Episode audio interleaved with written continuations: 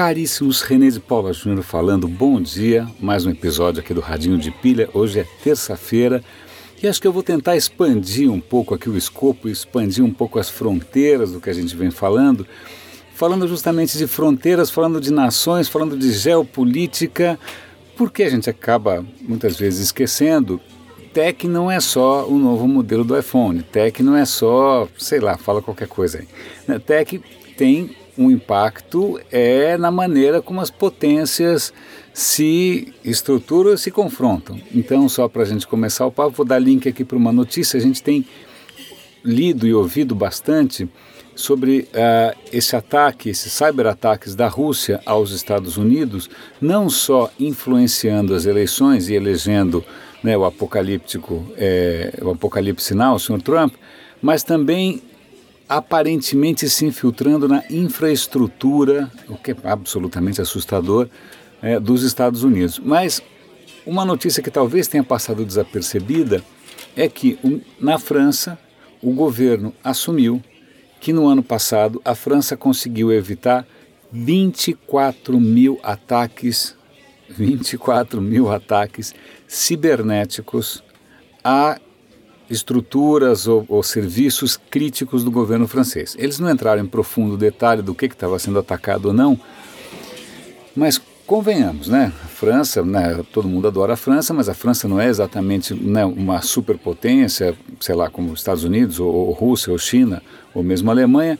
Mas se a França está sofrendo 24 mil ataques por ano, imagina o resto. Né? E fica aquela suspeita quem está por trás desses ataques são é terrorismo, ou são outros países, ou são, sei lá, quadrilhas, mas de qualquer maneira, 24 mil ataques. Eu vou dar o link aqui para a notícia. E aí, dessa história do ataque, eu vou pular para uma outra notícia que tinha saído algum tempo atrás, que era a China justamente se gabando de conseguir colocar em órbita é, um processo de comunicação por satélite protegido por computação quântica. O que, que isso quer dizer? Isso quer dizer que a China estava se gabando de conseguir criar um canal de comunicação global absolutamente impenetrável à espionagem.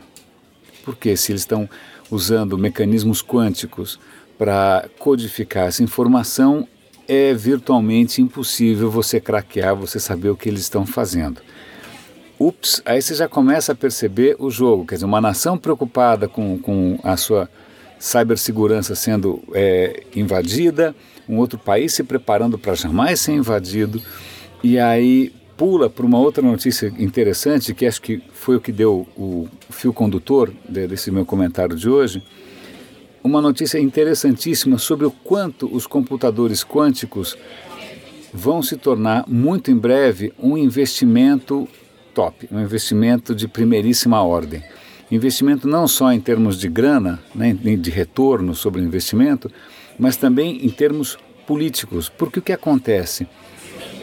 Todo mundo vem falando da, da, da, das maravilhas de um computador quântico, que ele consegue resolver problemas muito mais complicados, muito mais rápido, etc. E tal, mas sempre ficou, ah, né, é, ver para crer, ficou aquela coisa São Tomé. Mas agora o que acontece é que, por exemplo, a D-Wave, que é uma empresa de computação quântica, ela está conseguindo dobrar o número de qubits. Qubits são como se fossem os processadores a cada ano.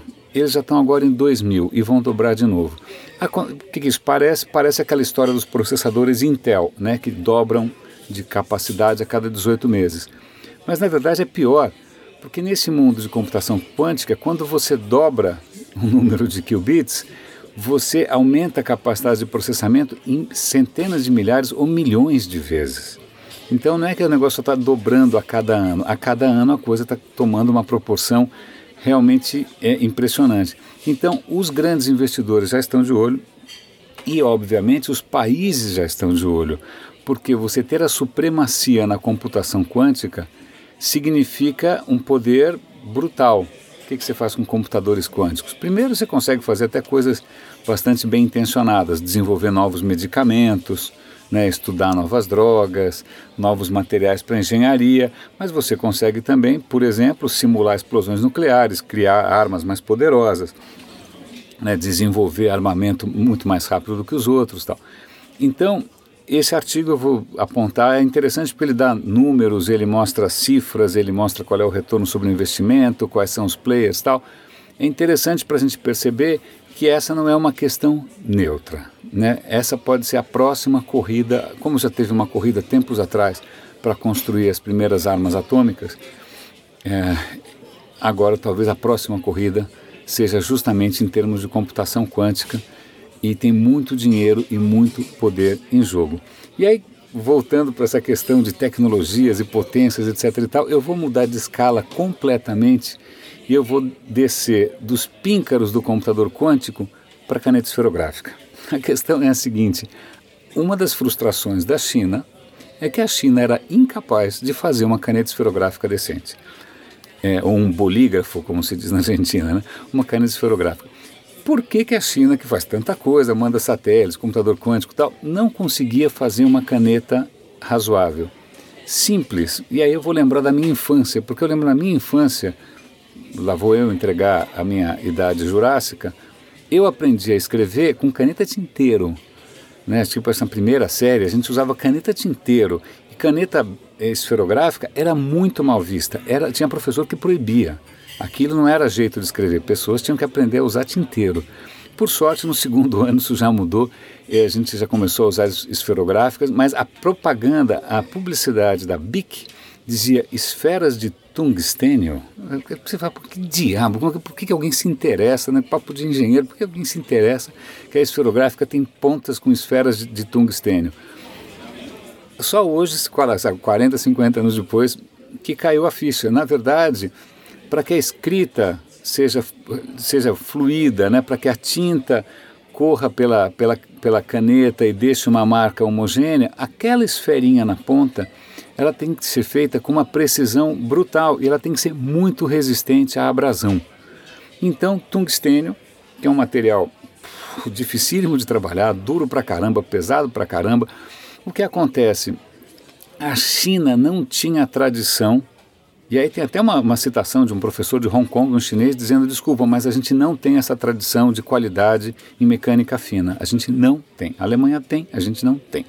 Então o que acontece? A China não tinha essa tradução, tradição de mecânica muito fina. Então eles importam todas as esferinhas de tungstênio do exterior, que dá alguns milhões de dólares, quer dizer, para a China não é nada mas acho que em termos de orgulho nacional isso é meio deprimente.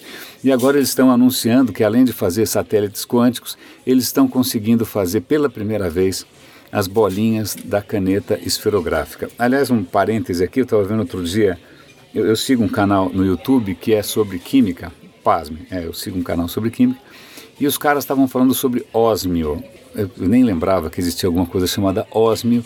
Ósmio é um dos metais mais pesados do mundo, né, uma das substâncias mais densas do mundo, 22 gramas por centímetro cúbico.